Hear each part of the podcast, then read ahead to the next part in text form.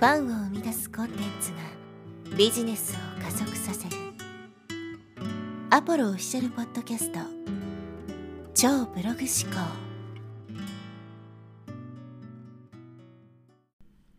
はい、えー、こんにちは、ポロです、えー、今日はですね、優秀な人間は環境に不満を言わないという話をしていきます。この言葉はですね、ひょっとしたら過去のエピソードで紹介したことがあるかもしれないんですけど、あの、東進ハイスクールのね、林先生の、言葉で、とあるテレビ番組でね、こういう、まあ、言葉を残していたわけですけど、もう本当にですね、これ、あの、僕全然できてなかったんですね。今でも、まあ、決して完璧にできているとは言えなかったんですけど、本当に数年前とかの自分はですね、とにかく環境に文句を言いまくったりとか、愚痴ばっかり言ってたりとか、まあ、そういうような人間だったんですね。で、最近ですね、まあ、ちょっとずつこう、まあ、思考も変わっていって、まあ、そういうですね、環境に置かれても文句とか愚痴とかをね、言うことは少なくなったわけですけど、それでも今でも時折ですね、まあそういった環境になってしまうと不満を感じてしまったりとかね、感情を乱されてしまったりっていうことが、まあたまにあるわけですね。なので、えー、今回はね、まあ、その環境というものについていろいろ考えていきたいと思うんですけど、まあ、例えば僕の場合とかだとですね、まあ、妻がですね、まあ、精神的にいろいろこう、まあえー、あんまり状況が良くなくてですね、あの調子が悪い時はですね、本当に動けなくなるんですね。何もできなくなる。そうすると、えー、子供の面倒を僕が見ないといけないわけですよ。でも何年も前からそういう状況になっていて、それこそ起業する前ですね、会社員時代からですね、本当に動けなくなって、急遽、ね、会社休みますとか、あるいは早退します、遅刻しますみたいな、子供の世話しないといけないからね、ピックアップとかドロップアップオフとかね、いろいろしないといけないし、送り迎えだけじゃなくてお弁当を作ったりとかもしないといけない。っていうことがずっと続いてたわけですね。で、カナダなんで、まだそういう家族に対して理解があるから、あいいよいいよってね、みんな言ってくれるんですけど、それでもこっちからしたらね、結構まあ、引け目を感じるというか、なるわけですよ。で、起業した後もですね、やっぱり調子が悪い時は何もできないと。で、そうなるとどうなるかっていうと、予定していたことができなくなるんですね。今日こういうことやろうかなって思ってたのに、まあその妻の状態が良くないと子供の面倒見ないといけないから何もできなくなるわけですね。で本当にまあ、えー、数年前まではですねそれに対してすごくイライラしたりとか、まあ、感情を乱されて喧嘩になったりとかね時間がない仕事がないってね、えー、いうふうに言ってしまうわけですけどそれってやっぱりね相手のせいにしちゃってるわけですよ。自分が仕事できないのはこいつのせいだみたいな感じでね言ってしまう。で、まあ、そういうことがあったから、本当にね、えー、クライアントさんとかにもすごい迷惑かけたこと何回もあるんですね。直前になってすいません、ちょっと今日ね、どうしてもあの、こういう都合で、あの、子供を見ないといけないんですいません、アポイント変更してもらえませんかってね、何回かこう、クライアントさんにお願いしたこともあるんですけど、みんないい方ばっかりなんで、あ、いいですよ、いいですよって言ってくれて、仕事ね、変更してもらったりってこともあったんですけど、まあ、この場を借りてね、本当にあのお詫び申し上げます。えー、で、本当にね、そういったことでたくさんの人に迷惑もかけてきて、なんでね、もうある意味ね、なんでこいつのせいでこんなにね、えー、大変な思いしないといけないんだみたいなことをずっと思ってたこともあるわけですけど、本当にね、こう考え方が変わってきたというか、それまでは、その、まあ、妻とかね、妻の状態のせいにしてたわけですよ。こいつがこんな状況だから、自分がね、こういう大変な思いしないといけないんだとか、作業ができないんだとかね、せっかくのアポイントをね、延期しないといけないんだとか、それで仕事取り逃したらこいつのせいだみたいな感じで、どっかで思ってたわけですよ、それって。口に出さなくてもね。でもそれじゃ何も改善されないわけです。だからその今自分の置かれた環境でどうやっていくのかっていうふうに思考を変えていかないといけない。で、それが最近ようやく少しずつできるようになってきたんですね。でこの日はこういう作業をしようっていうふうに考えていて、で、まあ、妻の状態が悪くなって、子供の面倒見ないといけないとなる。そうすると何もできないわけですけど、そこでイライラするんじゃなくて、じゃあ、今日この場でね、今自分ができることは何だろうっていうふうに考えたら、あ、じゃあ本読むぐらいだったらできるなとか、音声聞くぐらいだったらできるなっていうふうに、まあ、前向きに考えられるようになったんですね。そうすると、ね、えー、そういうイライラすることもなくなるし、実際やってみるとですね、確かに時間は減ってるんですけど、そんなに大幅にこうスケジュールがずれ込むようなこともないんですね。まあ、2、3日ちょっと遅れたりとかってあるんですけど、別に納期があるわけじゃないし、まあ、多少遅れてもね、まあ、後から取り戻せばいいやみたいな。逆にそこでこう、自分の感情がうまくコントロールできていることによって、あんまり生産性が落ちずにですね、そのまま、まあ、あの、後ね、続けていくことができるってことで、意外にそんなになんかこう、マイナス面も少なかったなっていうふうに思うんですね。で、やっぱそこの心がけってすごく大事で、まあ、環境のひ、まあ、運命ですね。運命の被害者になるのは簡単なんですよ。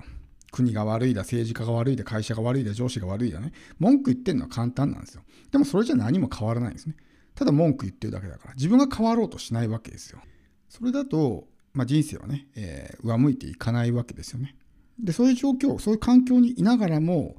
じゃあこの環境でできることは何だろうとかっていうふうに考えると、少しずつですね、そういう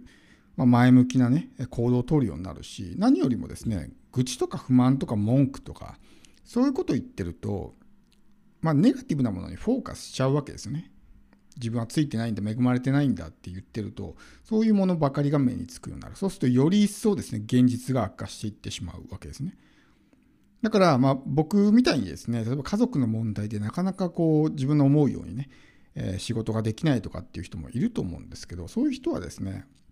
もうそれはしょうがないんだと。その状況はもう変えられないんだから、じゃあ、この状況の中でどうやって自分はやっていこうっていうふうにぜひね考えてみてほしいんです。そうするとまああの僕みたいにねなんかこうイライラすることも減るでしょうしきっとね良、えー、くなっていくと思うんですよ。もう変えられないものは変えられないですから。だからその例えば国に不満があってもね日本に生まれたとかっていうのはもうコントロールできないわけじゃないですか。こういう親のもとに生まれたとかねっていうのは変えられないわけですよ。だったらそこを考えても仕方ないんですよ。考えら変えられないものにどんだけね、えー、例えばイライラしたりとか不満を言ったりとかしてもね、それで状況が変わるわけじゃないんだったら、その言ってる時間っては無駄なんですね。うん、だったら、環境が変えられないんだったら自分が変わるしかないわけです。でそういうふうに考え方を変えていくと、まあいろいろね、そういう状況に置かれながらも、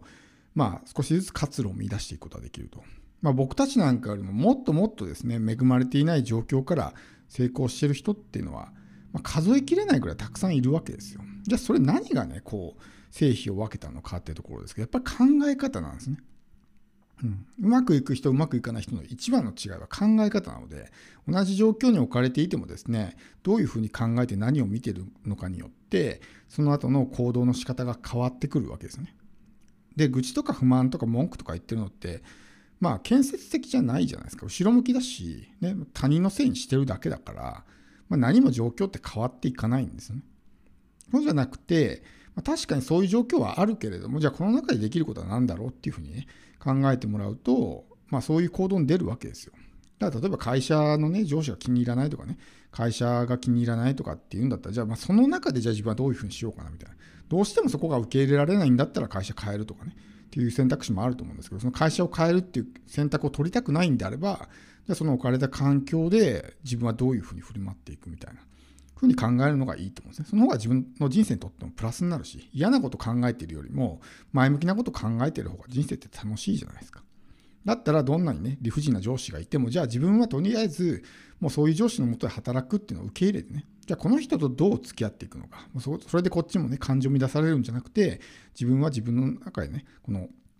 感情を上手にコントロールして会社に少しでも貢献できるようにしようとかっていう風に考え方が変わっていくときっと人生もね上向いていくと思うんですよ。まあ、環境っていうのはね本当にその変えられないものだしその今置かれてる環境は変わっても結局新しい環境に行って同じようなことがあったらね同じことを繰り返すっていう風になっちゃうんで運命の被害者になってしまうとそういう外部要因とかね他人とかそういったものに、まあ、自分の人生をコントロールされてしまうわけですよ。それで結局のところ自分の人生がうまくいかないのはこいつのせいだとかねこの環境が悪いんだっていうふうになってまあずっと人生が悪いままなってしまうでもその中ででもこういう状況であるけれどもじゃあ自分はねこうしていこうとかっていうふうに前向きに考えると人生っていうのは少しずつ良くなっていくんですよね。だ環境を嘆いていてもですね別に状況が変わるわけじゃないんだからだったらちょっと考え方をね是非変えてもらってね今置かれているこの状況で自分ができることは何だろうっていうふうに、まあ、こう質問をね、え、投げかけてみてほしいんです。そうすると、その中でいろいろアイデアが降ってくると思いますし、それがやっぱり自分のね、人間力を磨くってことだと思うんですよ。その、いわゆる逆境とかね、え、そういううまくいかない状況でどういう人間でいるのかっていうのがね、え、人としての価値を高めていくことにつながるので、まあ、ぜひね、えそういう、まあ、今後人生生きていく中でたくさんあると思うんです、そういうことって。でもそこでね、え、もうダメだとかって考えたりとかね、こいつが悪いんだとかって他人のせいにしちゃうとか、そういうふうに考えるんじゃなくて、ぜひ、じゃあこの状況でどういうふうにしていこうっていうふうにね、え、ちょっと考え方をね、変えてみてください。そうすると、まあ、いろんなね、答えが見つかるようになりますし、必ず人生っていうのはね、いい方に向いていくので、えー、本当にあのなかなかね、えー、自分の思うようにいかないことっていっぱいあると思うんですけど、そういう時にぜひ今日のね、お話した内容を思い返してもらえれば、きっとね、えー、いい方向に進んでいけると思うので、えやってみてください。